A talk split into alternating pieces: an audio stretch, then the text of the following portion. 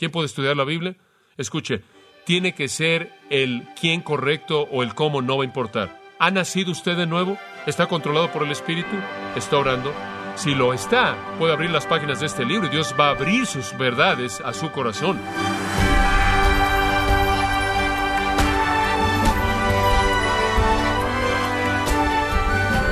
Le saluda su anfitrión Miguel Contreras, dándole la bienvenida a esta edición de su programa Gracias a vosotros con el pastor John MacArthur. Para edificar la iglesia, Dios constituyó a algunos hombres como pastores y maestros para instruir con la palabra, la Biblia, a sus congregaciones. ¿Significa esto acaso que el creyente no necesita estudiar las escrituras por su cuenta? Bueno, hoy John MacArthur da una mirada a la manera más efectiva en la que el creyente puede equiparse trazando correctamente la palabra de Dios, con el tema Cómo estudiar la Biblia en gracia a vosotros. Algunos de ustedes quizás leyeron de un cierto filósofo religioso danés que vivió en el siglo XIX llamado Sore Kierkegaard.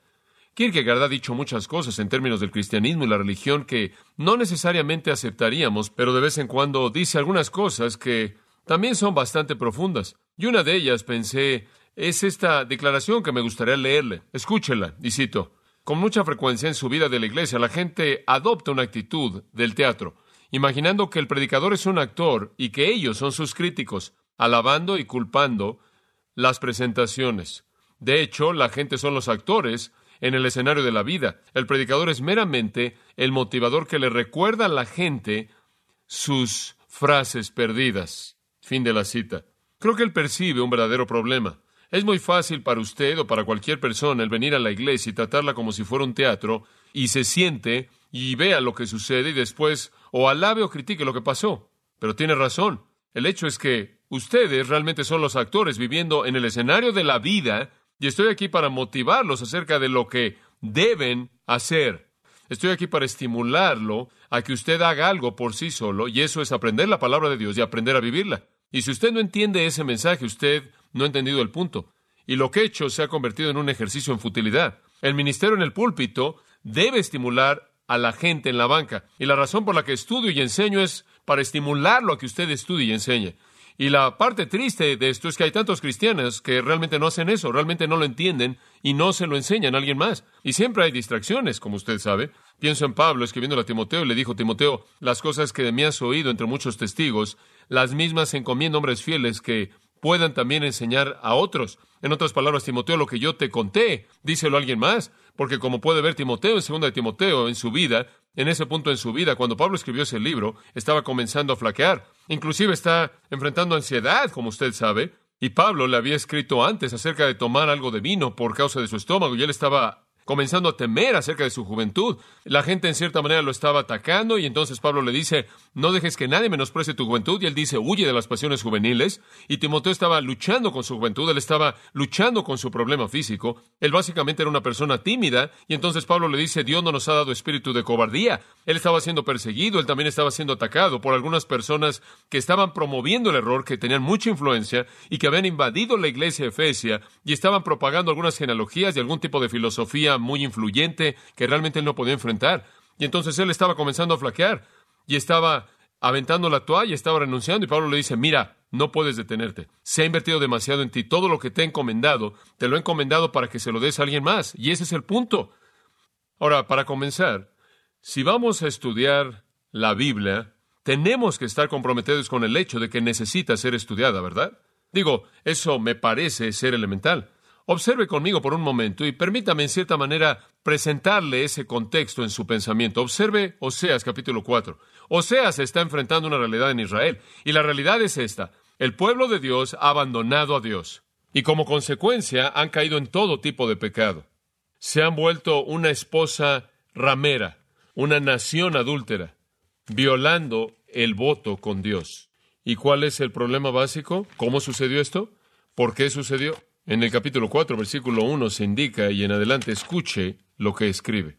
Oíd la palabra de Jehová, vosotros hijos de Israel. Podemos detenernos ahí, Oseas 4.1. Oíd la palabra de Jehová. Él coloca su dedo en el problema. Cuando una nación deja de oír la palabra del Señor, la confusión y el caos se llevan a cabo. La confusión y el caos se manifiestan, porque el Señor tiene una controversia con los habitantes de la tierra, porque no hay verdad, ni misericordia, ni conocimiento de Dios en la tierra. En otras palabras, habían quitado el cimiento, y cuando el cimiento fue quitado, lo que quedó está en el versículo 2. Juramento, perjurar, mentir, matar, robar, adulterio y sangre tocando sangre. Sangre fluyendo por todos lados. En otras palabras, usted encuentra el caos nacional del versículo 2 cuando usted hace un lado el fundamento de la palabra de Dios en el versículo 1. Y le voy a decir algo. En Estados Unidos la gente está preocupada, está preocupada por nuestro país, está preocupada por un problema de crimen que se está incrementando, están preocupados por una desintegración de la familia, están preocupados por un caos en el gobierno, están preocupados por el estrés económico y el caos ahí, y todas estas preocupaciones la gente las tiene en sus corazones y le voy a decir la verdad acerca de esto. No resoluciona ninguno de estos problemas. Usted puede cambiar al gabinete semanalmente si usted quiere. Usted puede hacer eso todo el tiempo. Usted simplemente puede meter y sacar gente a lo largo de la semana, mes tras mes y año tras año, y nunca va a eliminar los problemas morales de una nación como la nuestra, a menos de que haya una reafirmación del estándar, del requisito, de la demanda absoluta de la palabra de Dios para establecer el paso para este país. Lo mismo en Israel. Destruye usted una base bíblica y lo único que usted va a encontrar es caos. Y debido a que no oían la palabra del Señor, todo lo malo comenzó a suceder. Y la tierra lloró en el versículo 3, y toda persona que moraba en la tierra desfalleció, con la bestia del campo, las aves de los cielos, sí, los peces del mar también serán quitados. Todo sale mal, todo. Y todo se reduce al versículo 6. Mi pueblo fue destruido. ¿Por qué? Por falta de conocimiento porque rechazan el conocimiento. Ahora, cuando un pueblo rechaza la ley de Dios, el conocimiento de Dios, abren las puertas al caos. Ahora sí, como es una realidad en una nación, en el caso de Israel, es verdad en la vida de un individuo. Si usted no tiene como la base de su vida, como la orientación de su conducta, como el cimiento sólido sobre el cual usted vive, la palabra de Dios, no hay base, en absoluto. En Proverbios capítulo 1, el escritor dice que la sabiduría clama en las calles. ¿Hasta cuándo simples continuarán en su simpleza? Amaréis la simpleza. ¿Hasta cuándo continuarán siendo insensatos e ingenuos? ¿Hasta cuándo rechazarán la palabra de Dios? Y dice que presentan un oído sordo y no oirán. La sabiduría está disponible. Y entonces, como una especie de punto general, estoy tratando de ver lo importante que es estudiar la palabra de Dios. Este es el cimiento de todo. Aquí hay un juez que me escribe y me dice, ¿qué dice la Biblia acerca de lo que está bien en una corte de ley? Un doctor, ¿qué es lo que dice la Biblia acerca de lo que está bien en términos de cómo disciplinamos a nuestros hijos? He recibido cartas de doctores. ¿Qué dice la Biblia acerca del aborto? ¿Qué dice la Biblia acerca de la eutanasia? ¿Qué dice la Biblia acerca de cómo ciertas personas deben ser tratadas en ciertas situaciones psicológicas y psiquiátricas? Y entonces, amados, lo que les estoy diciendo es, como pueden ver, ustedes no pueden vivir su vida como debe ser vivida, a menos de que tenga el conocimiento de la palabra de Dios. Y entonces es imperativo que seamos estudiantes de su palabra. En el Nuevo Testamento esto se vuelve literalmente un asunto que llena el Nuevo Testamento. Romanos 12.2 dice, y no os conforméis a este mundo, este siglo, sino transformaos. Ahora, ¿cómo es que usted se eleva sobre el sistema que lo absorbe? ¿Cómo se eleva sobre la corrupción en la que vivimos? ¿Cómo es que asciende por encima de la mentalidad del día? Dice, siendo transformados cómo? Mediante la renovación de su qué? Entendimiento, para que conozcáis lo que es bueno, para que sepáis cuál es la voluntad de Dios que es buena, aceptable y perfecta. En otras palabras, en primer lugar necesita conocer y después vivir. Si usted sale corriendo tratando de vivir sin el conocimiento de la verdad de Dios, usted va a descubrir que va a chocar contra el sistema. Para poder elevarse sobre él necesita conocer la palabra de Dios. En Efesios 4:23 el apóstol Pablo dice, renovaos en el espíritu de vuestra mente. En Filipenses 1:9 él dice, para que abundéis más y más en ciencia y en todo conocimiento. Filipenses 4:8, él nombra muchas cosas y después dice, si hay alguna virtud, alabanza, en estas cosas pensad. En Colosenses capítulo 1, aumentando en el conocimiento de Dios, él dice. En 2 Pedro 3:18, antes bien creced en la gracia y el conocimiento de nuestro Señor y Salvador Jesucristo. 2 Timoteo 3:16, la palabra de Dios es dada para perfeccionarlo, para que conozca la palabra, la voluntad de Dios y lo que Dios quiere para que usted viva conocimiento. En Proverbios 24, 13 hay una hermosa declaración acerca del conocimiento. Ahí en el versículo 13, Hijo mío, come miel porque es buena, y el panal, el cual es dulce para tu paladar. Así también el conocimiento de la sabiduría será para tu alma. Y a lo largo de Proverbios, 31 capítulos, está el mandato, la instrucción a aprender la verdad de Dios y vivirla. Conocer, buscar la sabiduría, buscar la sabiduría, busca la sabiduría, busca la sabiduría, busca la sabiduría, una y otra vez. Y por cierto, todo niño hebreo, conforme crecía, era instruido con el libro de Proverbios para que pudiera conocer los estándares de Dios para la vida. Y entonces tenemos que conocer. Y puedo añadir algo. El conocimiento del cual las escrituras hablan no está separado de la obediencia. No conoce nada de la teoría, no conoce nada del concepto, no conoce nada de simplemente el intelectualismo de la sofía griega. El pensamiento hebreo de la sabiduría siempre era conducta. De hecho, para el hebreo, si usted no vivía, usted realmente no lo conocía. Para la sabiduría griega, el era intelectualizar, era teoría, era conceptual. Pero para el hebreo, la sabiduría era vida, era vivir, era conducirse de una manera que estaba de acuerdo con la ley de Dios. La sabiduría no era simplemente concebir, la sabiduría era caminar. Entonces, donde la Biblia nos lleva al conocimiento y en donde nos lleva a conocer y donde nos lleva a la sabiduría y entender y a alumbrar, a iluminar y a la percepción, siempre es con miras a la conducta. Usted realmente nunca conoce hasta que lo vive. Antes, bienaventurados los que oyen la palabra de Dios y la guardan, Jesús dijo, si me amáis, guardad mis mandamientos, porque este es el amor de Dios, que guardemos sus mandamientos. Y en Deuteronomio 5, 29, la Biblia dice, oh, que tuvieran un corazón así en ellos, para que me temieran y guardaran todos mis mandamientos siempre, para que les fuera bien y a sus hijos para siempre. El Señor le dijo a Josué que se le demandaba que estudiara y reflexionara en la palabra de Dios. Y entonces en Josué 1.8 dice, este libro de la ley nunca se apartará de tu boca este libro de la ley, sino que de día y de noche meditarás en él para que guardes todo, para que hagas todo lo que en él está escrito, porque entonces harás prosperar tu camino y todo te saldrá bien.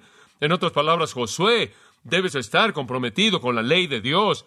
Y sabe usted que el caos que existió en Israel cuando la ley se perdió y finalmente cuando se encontró y se pusieron de pie para leerla, se desató un avivamiento conforme volvieron a encontrar el estándar para la vida. Y usted recuerda las palabras de Isaías, porque como están los cielos más altos que la tierra, así mis caminos están más altos que vuestros caminos y mis pensamientos más que vuestros pensamientos. Porque como la lluvia desciende y también la nieve del cielo y no regresa ahí, sino que, sino que riega la tierra y la hace germinar, sino que la hace producir, sino que la riega y la hace producir para que dé semilla al que siembra y pan al que come, así será mi palabra que sale de mi boca, no regresará mi vacía, sino que hará todo lo que yo quiero y prosperará en aquello para que la envíe. Dios dice, así como la lluvia y la nieve desciende y riega la tierra, así mi palabra descenderá y dará crecimiento a su vida. Me encantan los salmos el himnario del Antiguo Testamento. Y David, claro, era un hombre con un corazón adorador. Y en el Salmo 138, 2 adoró a Dios con estas palabras: Adoraré hacia tu santo templo y alabaré tu nombre por tu misericordia y por tu verdad. ¿Por qué por tu verdad? Porque tú has engrandecido tu nombre y tu palabra sobre todas las cosas. En otras palabras, David dice: Dios, te adoraré en base a tu verdad. Hemos hablado acerca de eso en el pasado. Usted ni siquiera puede adorar a Dios, no importa qué tan bien intencionado eso sea en su propia mente, usted verdaderamente no puede adorar a Dios a menos de que usted lo adore de acuerdo con la verdad. Aquí habían personas en el monte Gerizim tratando de adorar a Dios. En Juan 4 Jesús dijo, deben adorar al Señor en espíritu, sí, pero en verdad. Usted no puede inventar sus propios medios. Como Saúl, usted no puede ofrecerle al Señor muchos animales que usted le robó en contra de su mandamiento y después decir, bueno, estoy sirviendo al Señor. Y el profeta le dijo, puedes estar pensando que estás sirviendo a Dios. Él dijo no a esos animales, tú nunca vas a colocar a un hijo en el trono. Y maldijo su descendencia. Dios no quiere una adoración autoestilizada, Él la quiere según su palabra. En el Salmo 119, uno de los poemas más majestuosos en todas las escrituras, Casi todos los 176 versículos nos enseñan la necesidad de la obediencia a la palabra de Dios. En el versículo 1 y 2, el salmo entero comienza, Bienaventurados son los perfectos de camino que andan en la ley de Jehová, bienaventurados los que guardan sus testimonios y con todo el corazón le buscan. Y usted sabe lo que dice en el versículo 11, En mi corazón he guardado tus mandamientos para no pecar contra ti. Y entonces encontramos que las escrituras nos llaman a obedecer la palabra. Ahora, amados, el estándar está ahí arriba, como pueden ver. Simplemente les he dado escritura tras escritura tras escritura, la importancia de la palabra. Y puedo pedirle que haga un pacto en su corazón. No quiero imponérselo, solo quiero que lo haga porque está bien. Dice usted, esto del estudio bíblico es un trabajo duro. Sí, pero estas cosas están escritas para que su gozo sea que cumplido. ¿Quiere gozo completo en su vida? Esa es la razón por la que Dios escribió esto. Hará usted un pacto y le voy a dar un pacto para que usted no tenga que pensar o inventar uno. Este es un pacto hecho por Josías el rey y Dios realmente lo bendijo por ello. En segundo de Crónicas 34-31. Y el rey se puso en su lugar e hizo un pacto delante del Señor. Que Dios bendiga su corazón. Este joven Josías es como un haz de luz en medio de la oscuridad del pasado antiguo de Israel, un hombre piadoso. Él hizo un pacto delante del Señor. Ahora escúchelo. A ir en pos de Jehová, a guardar sus mandamientos y sus testimonios y sus estatutos con todo su corazón y con toda su alma, y hacer las palabras del pacto que están escritas en este libro. Josías dijo, Dios, mientras yo viva este día, me comprometo, juro aprender y vivir tu palabra. Esa es la razón por la que él hizo una diferencia. Esa es la razón por la que él fue diferente de todas las personas que vinieron antes y después de él. ¿Está dispuesto a hacer ese pacto? Esta es la palabra de Dios. Estúdiela como Dios le ha mandado hacerlo. Ahora, específicamente, ¿quién puede estudiar la Biblia? Simplemente le he dado una instrucción general, un mandato general. Acabo de decir que toda persona debe estudiar la Biblia. Ahora, ¿quién la puede estudiar y obtener algo de ella? Dice usted, bueno, tienes que ir al seminario. ¿En serio? ¿Cuáles son los requisitos? Bueno, usted tiene que tener muchos libros para hacerlo. Bueno, soy demasiado nuevo, no sé. Bueno, he tratado de entenderlo, pero hombre, estas palabras, todas esas palabras son tan difíciles. No la entiendo. Bueno, mi esposa es buena, pero yo soy flojo, yo soy malo. ¿Quién la puede entender? Muchas personas dicen entenderla. Vienen y le tocan la puerta y le dicen que se la van a explicar. ¿Quién puede entender la Biblia? ¿Cuáles son los requisitos? ¿Cuáles son los requisitos básicos medulares? Muy bien, aquí vamos. Le voy a dar cinco y después un sexto, un final.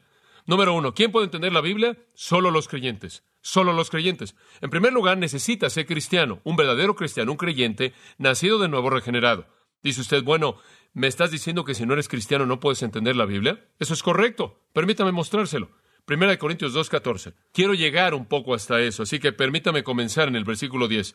Este es algo tremendo, un principio tremendo. Pero Dios, ahora observe esto, nos la reveló por su Espíritu. Ahora el las se refiere a las verdades de Dios, los principios de Dios, o la revelación de Dios, o la palabra de Dios. ¿Quién la recibe? Dios nos la reveló por su Espíritu. Ahora quiero que observe esa pequeña frase, nos la reveló. Nos, esa palabra en el versículo 10. Ahora eso no podría parecer demasiado importante en español, pero en el griego es, porque en el griego viene al principio de la oración, a nosotros, y está en la forma enfática. Y lo que Pablo está diciendo es que la revelación de la verdad de Dios es a nosotros. Y el nosotros se refiere a creyentes. Observe esto en contraste a aquellos a los que se ha estado refiriendo. Porque desde el 1.18 hasta el 2.9, él está hablando acerca de lo ignorante que son los filósofos del mundo en relación con la palabra o con la verdad de Dios. No la pueden conocer. ¿Por qué? Por el versículo 9 ojo no vio, en otras palabras, no lo pueden ver empíricamente, no pueden descubrirlo mediante el descubrimiento. En segundo lugar, ni ha entrado en su corazón. No pueden descubrirlo por su propio sentimiento, su propia emoción, o sus propios pensamientos, o su propia experiencia espiritual. No está disponible externamente, no está disponible internamente, no importa lo erudito que el filósofo pueda ser. ¿Por qué? Porque Dios nos las ha revelado, no a ellos. Esa es la implicación. No está disponible. Hay personas en el mundo que hablan sabiduría humana. Los príncipes de este siglo, él dice en el versículo 6, pero ninguno de los príncipes conocen la verdad, versículo 8 dice. Ninguno de ellos la conocen. No está disponible para ellos. ¿Por qué? Porque en su condición humana no la pueden conocer, versículo 11. Porque ¿qué hombre conoce las cosas de un hombre excepto el espíritu del hombre que está en él? Así también las cosas de Dios, ningún hombre las conoce sino el espíritu de Dios. Si un hombre no tiene al Espíritu de Dios morando en él, no puede conocer nada acerca de Dios. Ahora él puede pensar que conoce algunas cosas, puede tratar de entender algunas cosas, pero realmente no puede conocer, no en el sentido de conocer y vivir esa verdad en la vida. Pero el versículo 12 dice, pero nosotros hemos recibido no el espíritu del mundo, el espíritu del mundo es simplemente la idea de la razón humana, es una paráfrasis para la razón humana. No dependemos de la razón humana, sino del espíritu de Dios y debido a Él nosotros conocemos las cosas que nos han sido dadas de manera gratuita a nosotros por parte de Dios, y después el versículo 14 lo resume. Pero el hombre natural, ahora observe esto, no entiende, no recibe las cosas que son del Espíritu de Dios, porque para él son locura y no las puede qué? Entender, porque se han de discernir espiritualmente. Si usted no es un creyente, usted realmente no puede percibir con entendimiento y el resultado, la verdad de la palabra de Dios. Es lo mismo en la analogía del versículo 11. Un hombre no puede conocer nada acerca de sí mismo a menos de que lo conozca en su espíritu. En otras palabras, su cuerpo no lo puede conocer. Ilustración, un cuerpo muerto no conoce nada porque no tiene espíritu. Un hombre sin el espíritu de Dios es como un cuerpo físico muerto. No puede conocer tampoco nada. Eso es lo que la muerte espiritual es, la ausencia de conocimiento de Dios por la ausencia o debido a la ausencia del Espíritu de Dios. Y entonces, sin conocer a Cristo, usted no puede conocer la Biblia. Y eso es lo que es tan triste acerca de las sectas y demás. Vienen y inventan estas, estas ideas complejas de supuesta teología y debido a que ni siquiera conocen a Dios para comenzar, debido a que niegan a Jesucristo, están perdidos sin esperanza y la confusión simplemente se incrementa confusión sobre confusión. La verdad solo está disponible para aquellos que conocen y aman al Señor Jesucristo. Martín Lutero dijo, el hombre es como un pilar de sal. Él es como la esposa de Lot. Es como una piedra o como un madero. Él es como una estatua sin vida, la cual no tiene ni ojos, ni boca, ni sentido, ni corazón, hasta que ese hombre es convertido y regenerado por el Espíritu Santo, y hasta que eso sucede, el hombre nunca conocerá la verdad de Dios. Fin de la cita. Y entonces simplemente lo aliento a que entienda que el meollo, la médula para conocer la Biblia es que usted conozca a Dios a través de Jesucristo. Ahora dice usted, pensé que nos ibas a decir cómo estudiar la Biblia, esto es simplemente predicación, escuche. Quiero que sepa lo que dije antes. Si usted no lo sabe, si usted no entiende los requisitos, el método no significa nada. Esto es básico. El corazón creyente va a entender. Y sabe una cosa, esto es subrayado por las palabras de nuestro Señor de una manera tan profunda como en ningún otro lugar en la Biblia. En Juan 8:44 le dice a los fariseos, les dice, vosotros sois de vuestro padre el diablo. Y después él hace una declaración asombrosa diciéndoles, él dice, el diablo habla mentiras. Y después dice en el versículo 45, esto es algo impresionante, porque yo les digo la verdad, ustedes no me creen, esto es sorprendente. En otras palabras, la razón por la que no me creen es porque yo les estoy contando la verdad, les estoy diciendo la verdad, y esto es algo que ustedes no pueden entender. Ahora ese es el estado del hombre regenerado, de un hombre no regenerado. Esa es la condición de un incrédulo. Usted le habla la verdad y no la recibe porque es la verdad y no la puede entender. Hay un segundo principio. Para estudiar la Biblia usted debe ser diligente. No solo nacer de nuevo, sino diligente. Diligente. Y este es un gran pensamiento. Ser diligente. Usted no puede estudiar las escrituras de manera ligera. Tiene que haber un compromiso con ello. Permítame mostrarle lo que quiero decir. En Hechos capítulo 17. Hechos capítulo 17.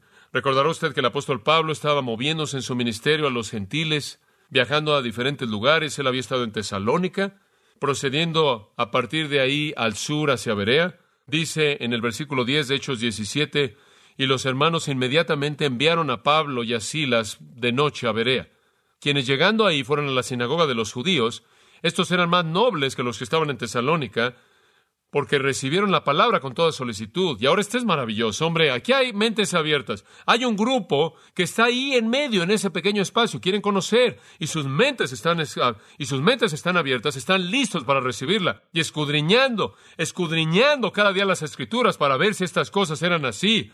Por lo tanto, muchos de ellos creyeron. Eran más nobles que el resto porque eran diligentes en su estudio. Y yo creo que eran verdaderos santos del Antiguo Testamento. Yo creo que ellos conocían a Dios bajo los términos del Antiguo Testamento y ahora sus corazones fueron abiertos cuando el Evangelio llegó en su apertura a recibir y escudriñaron diligentemente. Por cierto, el término para escudriñaron o examinaron es un término judicial que significa una investigación. Realmente se metieron esto, investigaron para ver si era verdad. Amado, usted no puede estudiar la Biblia de una manera ligera superficial. En 2 Timoteo 2.15 dice, procura con diligencia y usa una palabra tremendamente fuerte. Procura con diligencia presentarte a Dios aprobado como obrero que no tiene qué avergonzarse, que usa bien la palabra de verdad. Escuche, usted necesita ser diligente en su estudio bíblico. ¿Por qué? Para que usted pueda cortarla derecho, trazarla derecho. Porque si usted no lo hace, va a tener algo de qué avergonzarse y usted no será probado.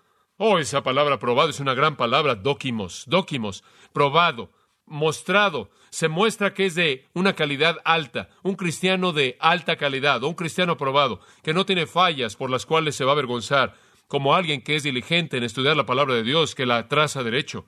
La palabra usa bien o corta derecho es literalmente cortar derecho. Y Pablo estaba haciendo tiendas, y esa era la palabra que él usaba, porque él solía hacer tiendas a partir de pieles de cabras, y él cortaba las partes para que encajaran con el todo. Él no hizo una tienda de una cabra. No había una super cabra, entonces tenía que cortar a las pequeñas cabras y hacer que encajaran juntas, ¿se da cuenta? Y él encajaba todas esas piezas juntas y la parte diligente de lo que Pablo está diciendo es que usted tiene que cortar derecho toda porción de las escrituras, de lo contrario el todo no va a unirse. Ustedes, señoras, no pueden hacer un vestido cuando ustedes cosen a menos de que toda parte esté cortada de manera apropiada. Y en términos teológicos, diríamos que usted no puede ser un teólogo a menos de que sea una exegeta. Usted no puede entender el todo a menos de que entienda las partes. Y entonces debe enfrentar la palabra de Dios cortando de manera derecha toda porción y después encajándolo con el todo. Y eso demanda trabajo. Como le dije antes, G. Campbell Morgan decía, 95% de la inspiración es perspiración, es trabajo.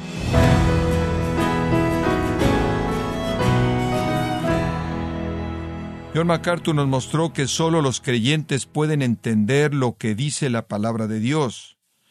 Parte de la serie titulada Cómo estudiar la Biblia, aquí en gracia a vosotros. Estimado oyente, dado que es vital que todo cristiano sepa cómo estudiar la Biblia, tenemos a su disposición el libro El poder de la palabra y cómo estudiarla, en donde John MacArthur nos guía para beneficiarnos de las riquezas que contiene la Biblia. Puede adquirirlo visitando nuestra página en gracia.org o en su librería cristiana más cercana. También puede descargar todos los sermones del estudio titulado Cómo estudiar la Biblia, así como todos aquellos que he escuchado en días, semanas o meses anteriores. Y recuerde, puede entrar y leer artículos relevantes en nuestra sección de blogs, ambos los sermones y el blog en gracia.org.